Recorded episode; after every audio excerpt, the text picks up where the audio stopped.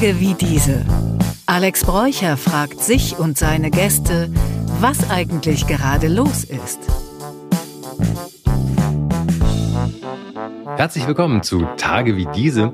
Heute begrüße ich einen ganz besonderen Gast und zwar die äh, Autorin Sophie von Stockhausen. Hallo Sophie.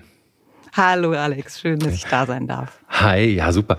Ähm, du hast eine wahnsinnig interessante Biografie. Interessant ist vielleicht jetzt auch das falsche Wort, denn ein Schicksalsschlag hat sozusagen dein Leben aus der Bahn geworfen. Du schreibst selber in deinem Blog, einen linearen Lebenslauf sucht man hier vergebens. Und vielmehr lassen sich auch in deiner Biografie wie in den meisten interessanten Biografien, das muss man ja auch dazu sagen, Brüche, Abweichungen und Neustarts feststellen. So, ähm, jetzt gehen wir mal einfach mal so kaltstadtmäßig direkt rein, oder? Ja. Also, du ähm, hast einfach, ähm, du hast ganz normal äh, Abitur gemacht, bist nach Berlin gegangen, hast studiert und dann ist irgendwann was passiert in deinem Leben. Genau, ich habe dann so mit um die 30, war ich gerade so frisch Berufsanfängerin, ja. äh, so der erste richtig feste Job nach den vielen Nebenjobs mhm. ähm, bei der Bread Butter in Berlin. Da habe ich dann eine Diagnose bekommen, mit das der ich erstmal überhaupt nichts... muss man muss man dazu sagen für die Leute, ja. die nicht hier sind. Ne? Bread and Butter hat nichts mit genau. Essen zu tun. Ja, genau. Ja. Nee. ja, ja, nee, nee, das genau. ist ja, ja. Richtig, ja, genau. Mhm. Große Modemesse in Barcelona und Berlin und mhm. ähm, genau. Und ich habe dann eben ähm, eine Diagnose bekommen, die mir erstmal überhaupt nichts sagte, nämlich ähm, Netzhautdystrophie und mhm. Ähm, dann auch gleich da mitgeliefert, ja, das ist halt unheilbar, da werden sie jetzt noch nicht so viele Einschränkungen mhm. gesehen, aber das wird sich graduell immer weiter verschlimmern. Und ich habe erstmal gedacht, so, hä, ja, was soll das sein? Das muss man doch lesern können oder da muss ja. doch irgendwie, muss eine zweite Meinung her. Und ja, ähm, ja das war dann natürlich ein ziemlicher Einschnitt, obwohl ich mich mhm. relativ schnell davon distanziert habe und erstmal gar nicht so drauf eingegangen bin, weil ich dachte, nee, ich habe ja jetzt noch gar nichts. Ähm, mhm. Ja, und habe also, das dann erstmal ignoriert. Genau, für die Hörerinnen und Hörer fangen wir nochmal vorne an. Also diese besagte Netzhautdystrophie, Dystrophie oder Dystropie? Dystrophie. Dystrophie, die führt zu einer langsamen oder schleichenden Erblindung. Richtig. Das genau, war jetzt, also glaube ich, so. Ja. Mh. Genau, also es ist so, dass ähm, es gibt so Stäbchen und Zäpfchen im Auge und die sterben ja. dann so langsam ab und führen dann mhm. irgendwann dazu, dass mhm. man erstmal nicht mehr so kontrastreich sehen kann, hell ja. und dunkel nicht mehr so gut und alles sehr verschleiert ist und dann irgendwann gibt es dann so Ausfälle auf der Netzhaut. Mhm. Das heißt, also wenn du sagst, du hast es am Anfang so ein bisschen versucht wegzuignorieren, war es halt einfach so, weil du hast zwar die Diagnose gehabt, aber hast erstmal noch nichts im Grunde gespürt oder hast keine Einschränkung erstmal wahrgenommen bei dir. Zu Beginn. Jedenfalls noch nicht so richtig ja dramatisch. Also ich bin natürlich mhm. irgendwie mal zu meiner Optikerin gegangen, habe gesagt, irgendwas stimmt mit meiner Brille nicht. Ich hatte so eine mhm. minimale Kurzsichtigkeit. Ja. Und die hat dann aber gesagt, das kommt mir komisch vor. Gehen Sie mal zum Augenarzt. Meine Augenärztin mhm. hat gesagt, das kommt mir komisch vor. Gehen mal bitte zum Spezialisten. Mhm. Und der Spezialist hat mir dann relativ schnell eine Diagnose eben gegeben und mhm. ich war mhm. so völlig vor den Kopf gestoßen, ja, und, und, wollte das auch nicht wahrhaben am Anfang natürlich. Na klar, ja. wie, wird, wie, wie stellt man das fest? Also ich meine, du hast es da nicht durch, durch gemerkt, die Brille sitzt nicht mehr, aber wie, wie stellt der Arzt das fest? Äh, äh, Im Blut oder sieht man das auf der Netzhauthintergrund, bei einer Netzhautspiegelung? Wie, wie, Richtig. Wie? Ja. Mhm. Ja, man macht dann so tatsächlich auch mitunter ein bisschen unangenehme Untersuchungen, die so an okay. Clockwork Orange oh Gott. Die Augen so aufgesperrt ja, sind, ja. Ja, genau, so aufgesperrt, oh. wie er betäubt. Man merkt das nicht wirklich, aber es ist, fühlt sich nicht so richtig an. Ja. Ähm, und dann wird tatsächlich ähm, neben dem, was wahrscheinlich viele kennen, so eine Augenhintergrunduntersuchung, gibt es dann noch mal ein paar andere Tests und da wird das dann festgestellt.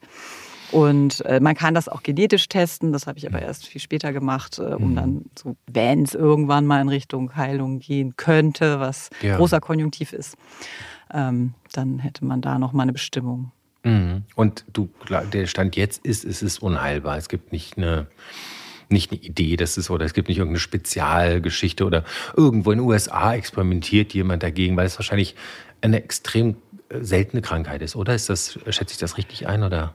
Ja, genau. Es ist halt eben entweder eine Alterserscheinung oder mhm. bei eben jüngeren Patientinnen ist es eher selten und mhm. es wird experimentell geforscht. Also es geht dann sehr viel in Richtung Stammzellen und Substitutionstherapie, aber ja. das ist eben immer noch sehr experimentell und da sind viele hier auch vorsichtig. Ne? Das mhm. ähm, gibt da genug Gründe, warum man dann immer sagt, nee. Und es ist eben auch so, ist, wie du richtig sagst, die Gruppe ist noch trotzdem relativ klein. Dann ist ja. es bei genetischen Erkrankungen ja immer so, dass die sehr diversifiziert sind. Das heißt, mhm. da gibt es dann nicht so eine große Keule, die man irgendwie anwenden kann und die bei allen ja. wirkt.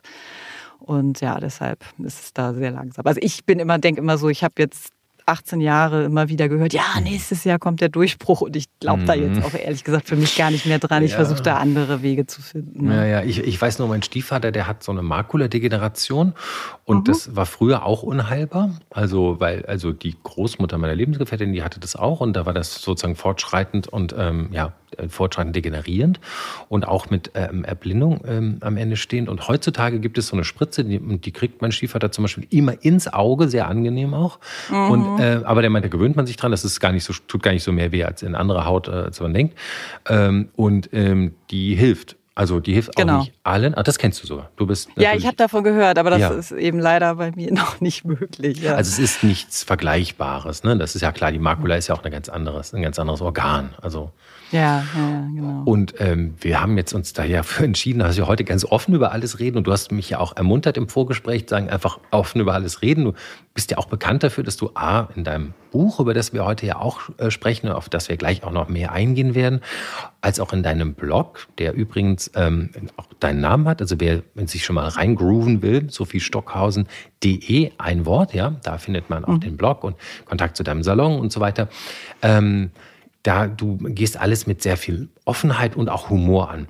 Aber wenn du jetzt sagst, es ist eine Krankheit, die möglicherweise eine genetische Komponente hat oder vererbbar sein könnte, du hast ja auch einen kleinen Jungen, hast du auch Angst, dass es dein Sohn auch äh, geerbt haben könnte oder hast du ihn sogar schon mal getestet? Total. Ich habe ihn ja. nicht getestet. Also mhm. ich habe das lange überlegt und habe dann für mich am Anfang entschieden, ich will es noch nicht wissen. Also weil ja. ich auch immer denke, bei mir ist es mit 30 ausgebrochen. Was weiß ich denn, was jetzt in, in 20 Jahren ist? Ne? Absolut. Oder als er noch jünger war, ist jetzt elf. Total. Und ich bespreche das natürlich mit ihm so auf so eine kindgerechte Art. Mhm. Also er erlebt das ja auch ganz anders mit mir mit. Ähm, ne? Und mhm. ich finde aber auch, dass er das eben noch nicht so die ganze Tragweite dessen natürlich jetzt noch nicht so ganz begreifen kann und würde ihm das aber komplett selber überlassen. Ich denke, irgendwann mhm. in ein paar Jahren ist er da dann schon weiter und könnte das dann selber entscheiden, ob er mhm. das wissen möchte. So. Ja, ja, und du hast recht. Ich glaube, da kann man auch hoffnungsfroh äh, sein, denn ich glaube tatsächlich, also diese exponentielle Entwicklung, die die Wissenschaft ja auch in Teilbereichen und in Minimalbereichen macht, ist also in, in Partikularbereichen wollte ich sagen, also, ne, also die nicht so viele Menschen, die ist ja teilweise enorm und atemberaubend. Und da hast du recht, ja. da sollte man jetzt auch nicht, glaube ich, von vornherein zu negativ äh, impfen. Also ich glaube, da könnte man einfach nee. auch, da, da, kann, da ist noch Hoffnung drin. Ja, total. Du selber aber für dich hast so ein bisschen das Gefühl, naja, hm, hm, ob ich das noch erlebe, ne? Ja, aber auch gar nicht mit so einem negativen Duktus. Ja. Also ähm, ich hatte ja das mit meinem damaligen Partner, der auch dabei war, als diese ursprüngliche Untersuchung war. Ja. Da haben wir uns ja danach so ein bisschen, die Rollen haben sich da aufgesplittet. Er hat sich halt total in die Forschungs- und Recherche gestürzt mhm. und ich habe eben den Kopf in den Sand gesteckt und gesagt, nee, ich möchte davon gar nichts wissen. Mhm. Und ähm, ja, deshalb bin ich da durch ihn immer auf dem neuesten Stand. Aber Mhm. Für mich war irgendwann klar, ich muss mich, also das hat ja auch lange bei mir gedauert, aber ich muss mich irgendwie damit anders auseinandersetzen und da eine andere ja, Akzeptanz finden. Und ich denke, wenn, eigentlich eher in so technische Lösungen. Ne? Ich bin mhm. gar nicht sonst so mhm. technikgläubig, aber mhm. so dieses, ne, wenn wir bald selbstfahrende Autos haben, mhm. äh, warum dann nicht irgendwelche Tools, die man irgendwo an der Brille oder am Gesicht trägt und die einem mhm. Dinge ansagen oder helfen? Ne? Ja, übrigens, äh, da bist du gar nicht so weit weg von. Also ich, ich weiß, du kennst vielleicht, also äh, den, den Galeristen Johann König, mhm. der, der auch, äh, sagen wir mal, lange Jahre seines Lebens blind war und ich glaube durch eine, mh, mm, durch eine Organspende wieder auf einem Auge sehen kann. Ähm, ja. mit den üblichen Problemen, die das sozusagen mit immunsuppressiven äh, äh Medikamenten und so weiter einhergeht. Ähm, mit dem habe ich mich auch lange mal darüber unterhalten. Der ist nach, nach einem Unfall in der Kindheit erblindet und ist dann auch in einer Blindenschule groß geworden. Mhm. Und der erzählt auch von den sehr wunderbaren Seiten, äh, weil man natürlich ganz andere Fähigkeiten ausbildet. Und da gibt es genau wie du sagst, zum Beispiel so eine Brille, die Dinge vorliest und erklärt und so weiter. Und es gibt eine, also ich meine, ich rede mit meinem Computer ohnehin die ganze Zeit. Ja. Genau. Ich, ja, also ich ja, glaub, ja, da, da, tut sich auch gerade richtig viel. Ne? Also ja. diese Brille, diese Orcam, glaube ich, heißt die. Ne? Mhm. Genau, ja. Und dann gibt es Ja, und dann gibt es jetzt eben so eine App, die ich auch schon benutze, die hieß oder die heißt immer noch Be My Eyes. Da kannst du dann in den mhm. Supermarkt gehen und mit irgendwelchen Leuten, die gerade verfügbar sind weltweit, dich connecten, über die Kamera sagen, mhm. du kannst du mir mal kurz vorlesen, ähm, wo hier ähm, was, was für Ingredients zum Beispiel in dieser Tomatensuppe ja. sind oder so, ja. ja? Mhm. mhm. Und da gibt es jetzt eben eine Be My AI, die ist jetzt ganz neu rausgekommen und da denke ich mir auch, also da wird es dann nochmal einen mega Sprung geben, der ja. also für Menschen wie mich eben total hilfreich sein wird. Aber jetzt muss ich nochmal ganz kurz genauer nachfragen für mich und auch für die Hörerinnen und Hörer. Du, du sagst jetzt, es ist eine fortschreitende Erkrankung und hast irgendwie so ein bisschen äh, erzählt, dass es, als es begann, hast du es noch nicht so wahrgenommen. Wie ist es denn jetzt? Wie fühlt es sich denn für dich an? Also wie würdest du es denn beschreiben?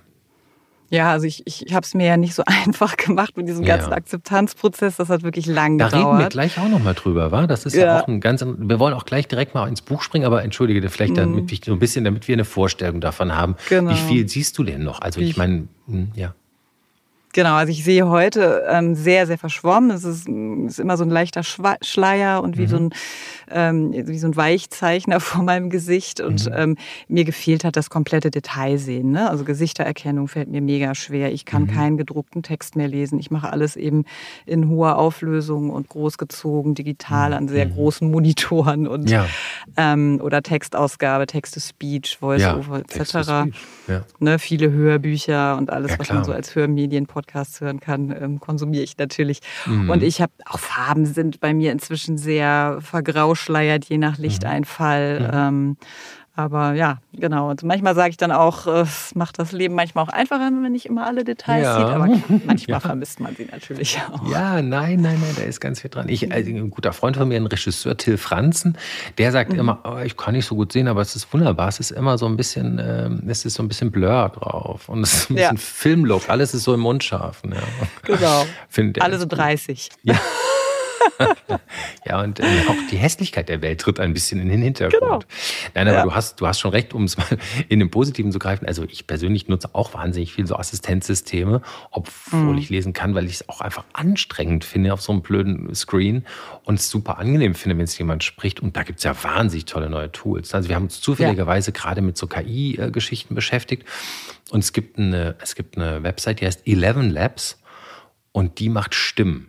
Die macht nur Stimmen, hm. die ist kostenlos. Und da kannst du wirklich, da kannst du Stimmen, also du kannst bis zu der Stimmfarbe mit ironisch, mit leise, mit Flüstern, mit Akzent, okay. mit more kinky, mehr rauchig, mehr nach vorne, mehr so zurücknehmen. Wunderbar, mit Charakter. Richtig hm, toll. Super. Weil bisher sind ja hm. Computerstimmen ja immer so ein bisschen langweilig. Ja, genau. Und brav. Ja, da ist dann das, das Hörerlebnis und, immer so ein bisschen. Ja, aber das wird so gut. Also so viel, ja. da kannst du, glaube ich, da wirst du so viel Freude haben mit. Äh, ich ja, glaube, das ja. wird richtig nice. Übrigens auch noch eine kleine Anekdote am Rande. Arnold Schwarzenegger, der ja wirklich eine ganz besondere Stimme hat, vor allem wenn er amerikanisch spricht, ne, mit diesem komischen, harten österreichischen Akzent. Oh, der, der hat einen Podcast. Und den ah. Podcast, ah. da sagt er von Anfang an, Freunde, wir haben eine KI mit meiner Stimme trainiert. Das bin nicht ich. Das Ach. ist ich habe zur Terminator gemacht, ja, wo wir sagen, die Maschinen take over und wir kämpfen als Menschen gegen die Maschinen. Aber das spricht hier eine Maschine mit meiner Stimme. Und Ach, die Texte schreibt ein dritte, eine dritte Person und die Stimme spricht eine KI in Arnolds Original Voice. Und du hast es nach dem dritten Mal schon vergessen. Und der, wenn ich von Anfang an dabei hat, weiß gar nicht, dass es eine KI spricht. Sensationell. Krass. Ja, ja ne? Mhm. Oder? Wahnsinn. Mhm. Und das würde, bringt mich direkt dazu, dass ich auch was auf deinem Blog gefunden habe, um jetzt endlich mal zu deinem Buch zu kommen, auch ein bisschen spezieller. Ich meine, es ist auch schön, dass wir dich erstmal kennenlernen dürfen hier. Aber dein Buch, das heißt mit einem lachenden Auge und ähm, ist bei Amazon erhältlich, wenn ich es richtig gesehen habe. Und, ähm, ja, eigentlich überall, glaube ich, überall. kannst du es bestellen. genau, genau, ist überall bestellbar. Ich habe es bei Amazon vorrätig gesehen. Super. Genau. Also erstmal herzlichen Glückwunsch, denn ein Buch äh, zu schreiben und zu veröffentlichen ist ja schon mal eine tolle Sache. Ähm, ja, Gerne. Und dann habe ich aber natürlich auf deinem Blog gesehen, aha, du hast jemanden dabei, der äh, bei einer Lesung aus deinem Buch liest, weil du dort auch sagst im Video, ich kann halt nicht mehr aus meinem Buch vorlesen. Hm, richtig, genau. Also ich komme ja oder bin hier ja gerade in einem Studio, wo ich mhm. ähm, mhm. mit einer befreundeten, mit der bin ich schon zur Schule gegangen, ist eine Freundin mhm. von mir, die eben Schauspielerin und Sprecherin ist und ja. ähm, die hatte das mir dann irgendwann schon gesagt, als das Buch rausgekommen hat, du, ähm, das lese ich dir ein und wir gehen richtig Toll. schön ins Studio. Und das, wird, und das war jetzt natürlich auch eine besondere Erfahrung. Also ich komme jetzt gerade so raus und mhm. hatte dieses Privileg, mir nochmal, also nochmal von einer professionellen Sprecherin mein Buch mir vorlesen zu lassen. Und das mhm. war natürlich Wahnsinn. Ja, toll. Mhm. Das ist super. Und ja. die macht das eben auch bei Lesungen. Das ist natürlich dann auch ganz schön. Dann machen wir so ein bisschen dynamisch, dass wir uns unterhalten mhm. und sie liest dann genau. wieder einen Teil und so. Genau. genau, ja. Ja, du, du bist ja, du, du sprichst ja wunderbar und deswegen kann ich mir das gut vorstellen, dass, dass das gut abholt. Und ich kenne übrigens auch andere Autoren, die das so machen, äh, zum Beispiel der Raphael Horson, ich weiß nicht, ob du ihn auch noch aus Berlin kennst, der äh, schweigt bei seiner Lesung immer und lässt dann immer Marc Hosemann lesen, den Schauspieler, der es besser kann als er. Ja, okay. Ja, wirklich. Er sitzt immer ja, schweigend dabei, das ist seine, ist seine Masche. Ja, okay. Also, ja, das ist gar nicht so schlecht, der Style. Also, ja. ja, aber ähm, zurück zu deinem Buch. Äh, also, wie gesagt, äh, mit einem lachenden Auge. Wir werden auch in den Show Notes zu der Folge ver verlinke ich ähm, ähm, alle Infos zu Sophie, also ihr Social, ähm, ihren Blog, wo ihr auch ganz viel lesen könnt, auch Kontakt aufnehmen könnt und natürlich einen Link zum Buch, wo ihr das Buch erwerben könnt oder euch nochmal genauer angucken könnt. Ähm, zu dem Buch. Du hast ja jetzt ein bisschen, ähm, du beginnst damit, ähm, äh, ja, weiter vorne natürlich, da halt mit, mit der Diagnose und sprichst dann darüber, dass es sich dann schon ziemlich umgehauen hat. Wie, ja. waren da, wie waren das? Also jetzt haben wir auch viel gelacht, aber wir, jetzt ja, ja. will ich mal zu dem Teil, wo es, wo, wo dann irgendwie so auch reingekickt hat und so auch wirklich erstmal in, in der Trauer, in der Depression gefallen bist. Ja, ich habe es eben, wie schon ein paar Mal angedeutet, am Anfang mhm. total verdrängt. Also ich habe mein Buch dann in diese fünf Phasen des Trauerns eingebettet. Und ja. das beginnt ja auch mit Leugnen, dann kommt eben die Wut, dann kommt ja. das Verhandeln, die Depression und dann schlussendlich dann eben die Akzeptanz. Und eben in dieser Verdrängungs- und Leugnungsphase habe ich mich ewig aufgehalten. Und da kam eben für mich immer dieser Aspekt des Makels und des Stigmas und der Scham mhm. mit rein. Ne? Und das ja. ist, war mir damals nicht bewusst, aber wie ich heute von anderen Betroffenen weiß, ist das eben so ein internalisierter Prozess. Man ähm, ja, hat das einfach so gelernt. Wir haben in unserer Gesellschaft eben noch wenig Beispiele und, und Hinweise mhm. darauf, dass Inklusion und Teilhabe eben auch anders sein kann. Also ich habe das jedenfalls in meiner Kindheit nicht so mit der Muttermilch ja. aufgesogen. Nee, nee. Und ähm, genau, und dann habe ich das eben ziemlich lange vor anderen, auch teilweise wirklich vor engen Freunden, vor meinen Arbeitgebenden verdrängt und auch nicht warm und habe dann so Kompensionsstrategien, ne, Vermeidungsstrategien, ja. mir Sachen zurechtgelegt, wenn mal was schief lief, was oft genug passierte und mhm. musste dann eben eigentlich erst so richtig äh, durch eben so Zäsuren und, und wirklich ja manchmal auch schmerzhafte Erlebnisse merken, ja. dass äh, sich da auch was ändern muss für mich. Ne? Ja, du schreibst es ja auch mit einer, mit einer großen Leichtigkeit und mit Humor, das ist auch schön. Aber du sagst am Anfang, das heißt, wenn ich es richtig verstanden habe, hast du es am ersten Mal am Anfang versucht zu leugnen und hast so lange wie möglich, sagen wir mal, normal, so also weitergemacht, als ob alles in Ordnung ist und es der Außenwelt erstmal nicht kommuniziert. Richtig. Genau, also, was ich total nachvollziehbar finde, ehrlich gesagt. Ja, würde ich, ja, ich genauso das, ja, Würde jeder ja. genauso machen, oder? Ja, ja, ja, total. Also ich, wie gesagt, hinterher ist man immer schlauer ne? und denkt immer, oh Mann, hast du das Leben so zur Hölle gemacht. Ne? Also so schon die kleinsten, wie du jetzt sagst, solche Hilfsmittel, die ja mhm. heute wirklich überall als App zu haben sind. Ähm, klar, das war jetzt damals vielleicht noch nicht so ganz so einfach, aber es gab auch damals schon Möglichkeiten. Ne? Mhm. Ähm, das äh, war mir alles, also das ging schon damit los, dass ich irgendwann eben auch so einen Schwerbehindertenausweis bekam und ich mhm. dann immer den irgendwo schön weggepackt habe zu Hause und nie benutzt habe und dann viel später erst rausbekommen habe, ja, ich kann aber davon davon immer Leute mit ins Theater, ins Kino, in der ja. Bahn, sonst wo mitnehmen. Überall und bin parken. heute natürlich.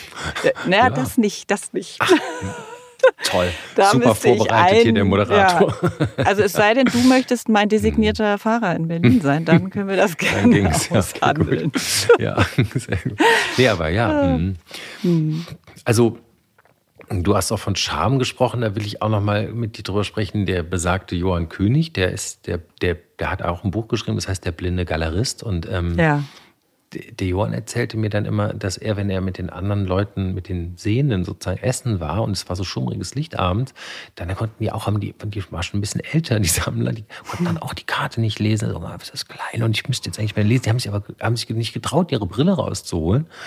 Und er natürlich, völlig egal, weil ich meine, er hatte diese ganz bekannte Einschränkung, die auch sein Markenzeichen geworden ist und ihm, glaube ich, auch im Marketing und äh, geholfen hat, ja. hat dann einfach mit dem Handy Licht drauf in dem Restaurant vergrößert mit dem Handy bis zum Get No und dann den anderen vorgelesen, was auf der Karte steht. Ist ja auch verrückt, ja, oder? Ja. Total. Ist eine ja. Szene im Buch, habe ich ihn nachgefragt gemeint, ist genauso. Ist genauso. Ja. Ich lese es denen vor. Ja, super. Voll gut. Na gut. Also ich will nur sagen, äh, ich glaube, Scham, und das ist ja etwas, wie du schon gesagt hast, ich glaube, wir haben das früher nicht so, wir haben das früher nicht so sensibel wahrgenommen. Ich habe hier auch ein Interview mhm. gemacht, auch in diesem Podcast mit, mit Raul Krauthausen. Mhm. Er ist ja auch Aktivist für Inklusion. Ja. Und ich glaube, es sind ganz viele ähm, Dinge, die man erst lernt jetzt äh, über Perspektive, äh, über Wahrnehmung, über Respekt.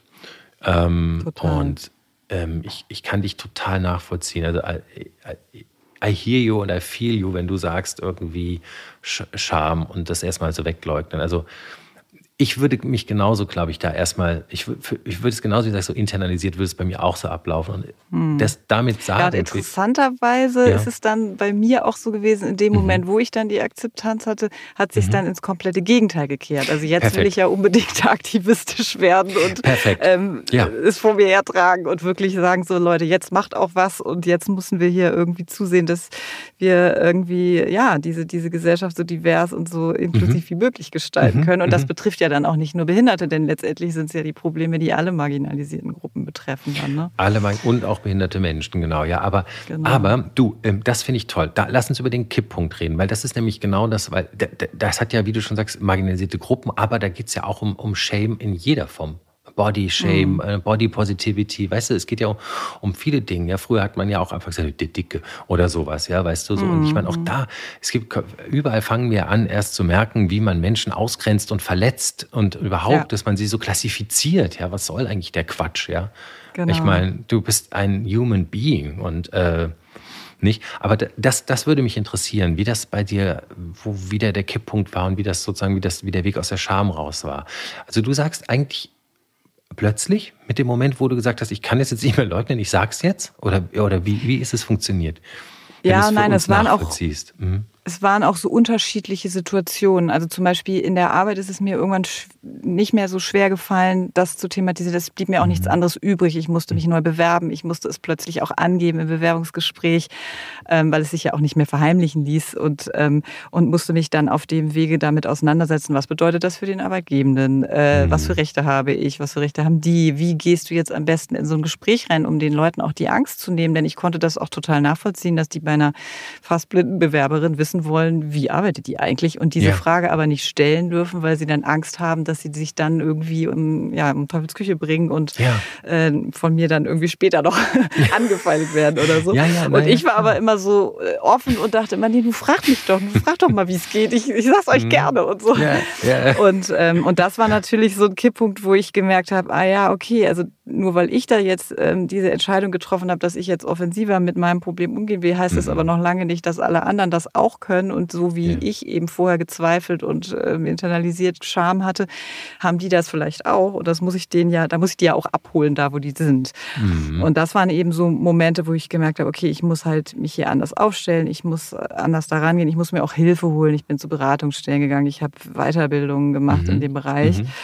Mhm. Und dann in anderen Bereichen waren es wirklich schmerzhafte Erfahrungen, dass ich zum Beispiel bei echt Gegenlicht im Herbst voll gegen so einen Metallpfosten gelaufen bin, mhm. weil ich den einfach nicht gesehen habe und dann dachte, okay, also das ist jetzt der Punkt, wo ich einfach mit dem sogenannten Mobilitätstraining anfangen muss. Ne? Das ist, mhm. wenn man halt mit so einem Langstock lernt zu gehen. Mhm. Das muss man wirklich trainieren, wusste ich auch nicht. Ja. Mm.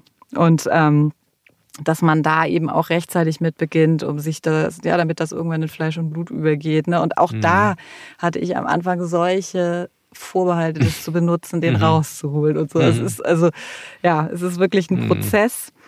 Und ähm, ja, und dann auch natürlich so zwischenmenschliche Dinge. Da geht es dann auch darum, ja, wenn, wenn, man jetzt irgendwie ein Date hat am Abend, wann sagt mhm. man das? Sagt man es beim ersten Date überhaupt? Oder mhm. wartet man, ob es überhaupt nett wird? Oder mhm. äh, versucht man Zuborik zu verpacken? Es ist, ja, es ist einfach mhm. nie so ein lineares äh, Patentrezept, was man dann für sich findet. Es ist eben eher, ich bin da sehr situativ, emotional reingegangen und ähm, wie gesagt, heutzutage mit dem ganzen Wissen, was ich mir dann auch angelesen gelesen habe, habe ja. mich dann auch mit Betroffenen auseinandergesetzt und mit Biografien. Klar, dann irgendwann ist es einem, irgendwo schält es einem wie Schub vor den Augen und ähm, dann hat man auch seine, seine Rezepte und seine ja, Möglichkeiten, da heranzugehen. Ne? Mhm. Ja, und äh, interessant, wie du das auch beschreibst. Ähm, beim Date ist dann überhaupt hat man das Gefühl, das Aussehen ist dann überhaupt noch so wichtig? Weil früher hat man ja manchmal so das Gefühl, dass es so überbetont wichtig ist. Zumindest wenn man jetzt so, keine Ahnung, Dating über Dating-Apps macht. Das ist ja dann immer ja. erstmal nur ein Bild und danach, keine Ahnung, so ein Steckbrief. Aber man weiß ja nicht, genau. wie, wer das für eine Person ist. Und ich meine, das ist ja, ehrlich gesagt, eigentlich ist das ja, führt das ja für die meisten Leute immer eine Katastrophe und jede Menge mhm. Schmerz. Mhm. Ist das nicht dann sogar vielleicht besser? Ja, also ich habe natürlich mir dann am Anfang, wenn ich noch so mhm. zum Beispiel Dating-Apps genutzt habe, dann habe ich mir manchmal schon auch Hilfe geholt. habe ich immer zu meinem Mitbewohner gesagt, du guck mal, wie sieht der so aus? Und ist das ein Auto oder ein Motorrad im Hintergrund? Das geht ja gar nicht. Ja. also, ähm, aber aber ähm, klar, also ich habe mich dann schon, mhm. Also generell, ich glaube, das habe ich vorher aber auch schon, dass mir es schon auch wichtig war, dass es da inhaltlich auch unter, und intellektuell ja. nicht ganz ohne ist. Ähm, aber klar, das, da, da habe ich dann auch irgendwann lernen müssen, dass so eine Dating-App dann auch einfach nicht der richtige Weg ist. Ne? Das, das ist eben sehr visuell und sehr genau. schnelllebig und, ja. und mhm. da sucht man lange nach der Nadel im Heuhaufen, glaube ich. Ja, ja, ja, klar, genau. Ähm, Fand es auch toll, was du gerade gesagt hast, um nochmal kurz in, in, in, in, diesen längeren Teil, den du gesagt hast, reinzugehen, auch bei der Arbeit, dem, dem Arbeitgeber. Du sagst, auch der hat natürlich Charme. Ne? Auch der mhm. weiß nicht, wie er mit dir umzugehen hat. Das ist ja auch etwas ähm, zum, zum Thema Inklusion und Respekt und, und Offenheit, was auch Raul Krauthausen äh, immer betont hat. Ne? Das ist natürlich auch ganz oft diese Unsicherheit auf der anderen Seite. Man will bloß nicht verletzen, dadurch ist, macht man aber dann teilweise komische Moves oder, ne, oder weil man sich unsicher ist, macht man dann falsche Entscheidungen. Also das ist schon interessant, dass du das auch schon so schnell so wahrgenommen hast hm. und da so proaktiv gegen arbeitest. Ich will gleich mal weitermachen in deinem Buch. Du sagst ja dann ähm, Phase 2, Wut, Zorn, Trotz, Therapie gegen die Verzweiflung. Ähm, dann hast du ein, ein, ein, ein, ein, äh, ein Kapitel genannt Störanfällige Sender und Empfänger. Ja. ja, das war halt ja. oft, also ich habe in Bewerbungsgesprächen echt mhm. witzige. Sachen erlebt. Also mhm. im Nachhinein witzig. Äh, damals war es überhaupt nicht witzig, es war eher ja, zum Heulen. Mhm. Aber ähm, ja, ich habe einfach ähm, zum Beispiel eben einmal mich bei so einem großen Finanzdienstleister beworben, die nicht davon abrücken wollten, dass sie jetzt unbedingt einen Intelligenztest mit mir machen wollten. Und klar, können sie ja gerne machen, aber really? die haben einfach nicht verstanden, dass ich einen visuellen Intelligenztest, das ist so ein Standardding mit so hm. Würfeln, die man zuordnen muss, die ja, Muster ja. haben und du musst die halt in eine logische Reihenfolge bringen. Ja, und das haben die, also die Frau, mit der ich gesprochen habe, die hat das einfach nicht verstanden. Ich habe ihr wirklich auf verschiedene Weisen versucht zu erklären.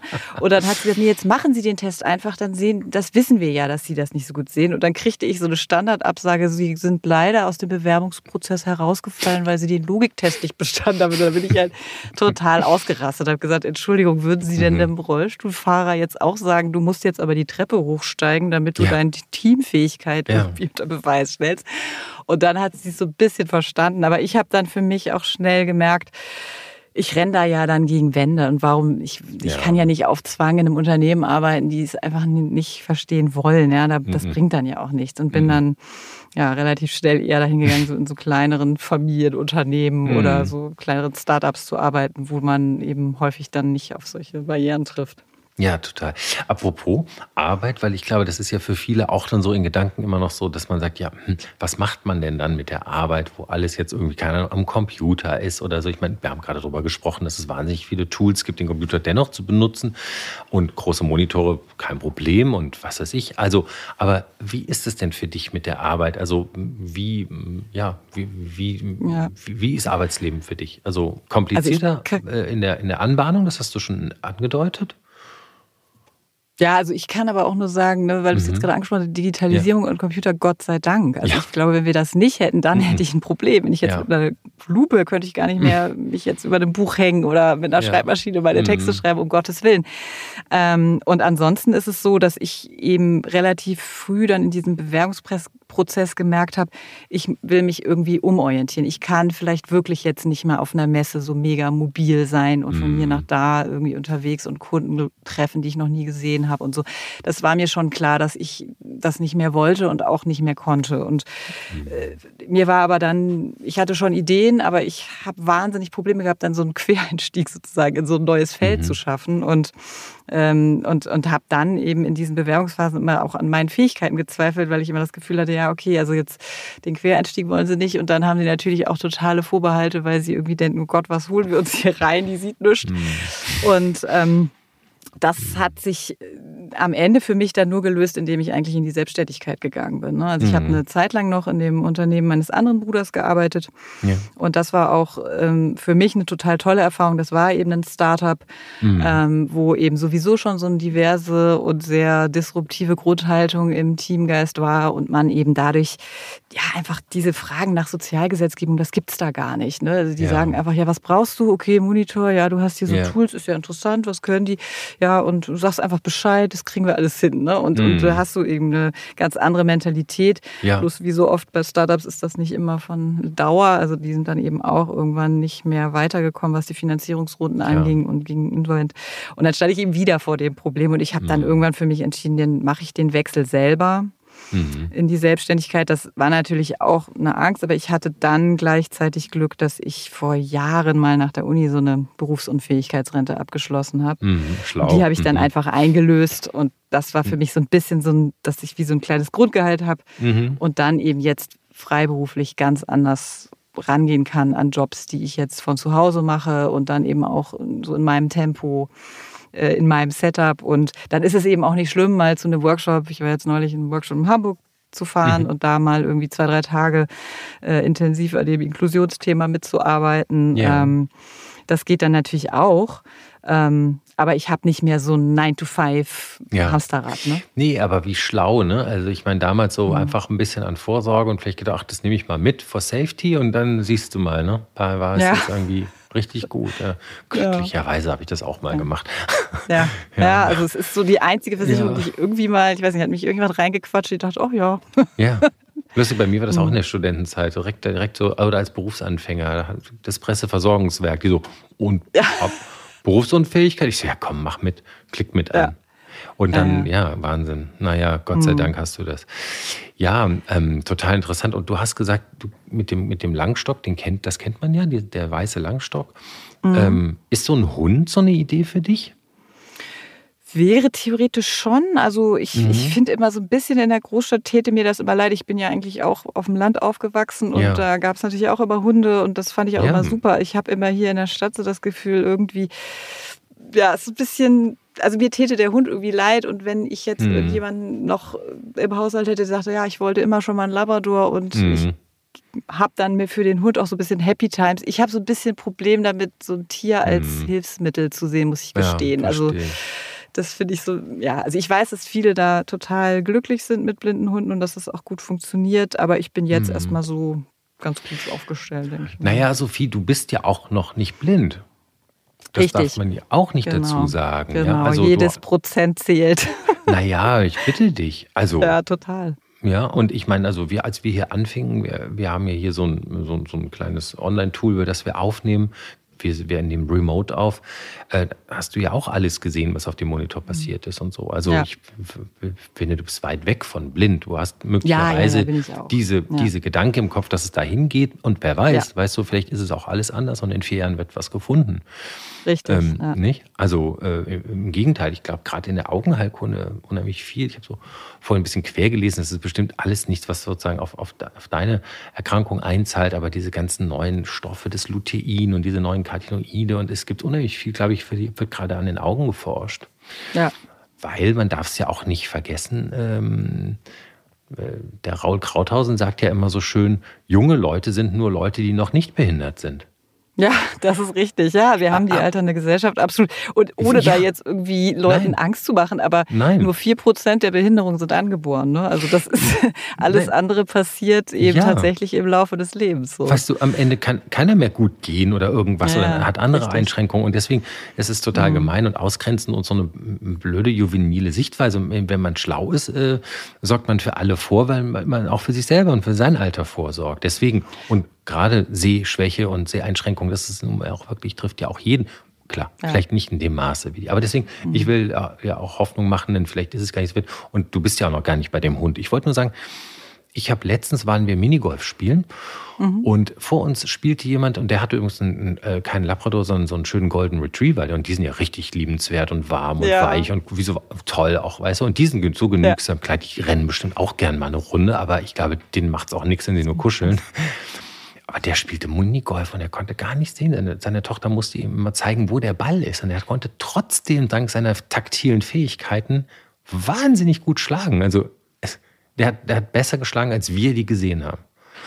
Weil er sich einfach so auf seine, auf seine taktilen Sinne konzentrieren konnte die musste ihm den Ball, die musste den Ball nicht auf, das, auf den Punkt legen. Und dann hat sie ihm erklärt, wie die Bahn aussieht und dann hat er geschlagen. Sensationell. Ja, wobei es gibt so ein paar Sportarten, da würde man auch immer nicht drauf kommen. Also ich war neulich eben, da hat mein Sohn so ein Probetraining auf einem Golfplatz gemacht und ähm, als wir dann da auf der Driving Range waren, meinte halt der Typ, der uns da betreute, auch, naja, sie sollen jetzt auch mal schlagen, weil äh, das ist ja völlig wurscht. Ich sage ihnen einfach, in welche Richtung und dann sind sie oft, also Golf ist wirklich wohl so ein Sport, den man theoretisch auch blind machen könnte. Äh, ähm, oder Klettern, jetzt ein Freund von mir, der will jetzt unbedingt mal mit mir klettern gehen, weil er sagt, na ja, also die nahen Griffe siehst du ja und ähm, musst dann halt mit einem, bist ja eh mit einem Buddy. Also es, und dann gibt es natürlich auch so total blinden Sportarten mit, mit, mit Glöckchen, Fußball oder sowas gibt es natürlich auch alles. Ja. Und ich brauche immer noch ein Tandem, damit ich endlich wieder Fahrrad fahren kann. Also ich danke dir nochmal ganz herzlich für die Offenheit, für das schöne Gespräch. Ich danke ähm, dir. Danke dir, Sophie. Alles Liebe und alles Gute für dich. Und ich hoffe, wir hören uns bald nochmal. Und ihr alle, die da dran wart, ich verlinke das Buch und auf das Hörbuch könnt ihr euch auch schon freuen. Insofern wünsche ich euch eine wunderbare Zeit und noch ganz viel Beschäftigung mit Sophie. Danke dir. Bis bald. Ja, vielen Dank, Alex. War ein tolles Gespräch. Danke. Ciao. Bis bald. Ciao. Tage wie diese. Alex Bräucher fragt sich und seine Gäste, was eigentlich gerade los ist. Eine Produktion von M hoch 2.